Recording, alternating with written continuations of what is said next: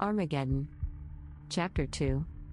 At that precise moment of the performance, which Robert had already seen on other occasions, alone, was when Gerber the Great asked for a child to come on stage. He was doing it at that precise moment. Robert Young got ahead of him.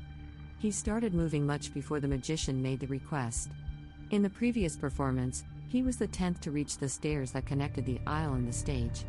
This time he had been prepared, and he had little risk that his parents would prohibit him. Perhaps his mother would have let him, and perhaps not. It seemed better to wait until she looked the other way. You couldn't trust parents in things like that. Sometimes they had very strange ideas be so kind as to come up on stage. Robert's feet landed on the first step before the magician finished the sentence. He heard a disappointed drag of feet behind him, and he smiled vainly as he crossed the stage. Robert knew, from previous performances, that the three dove trick was the one that needed an assistant chosen from the audience. It was the only trick he couldn't figure out. He knew that in that box there had to be a hidden compartment, but he couldn't even imagine where.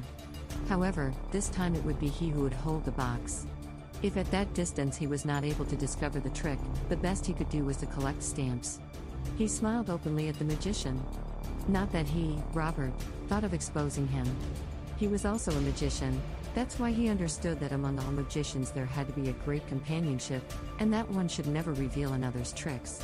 However, he shuddered and the smile faded from his face as soon as he saw the magician's eyes.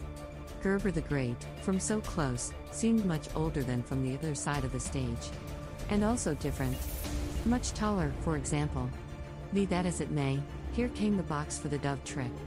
Gerber's usual assistant brought it on a tray. Robert looked away from the magician's eyes and felt better. He even remembered why he was on the stage.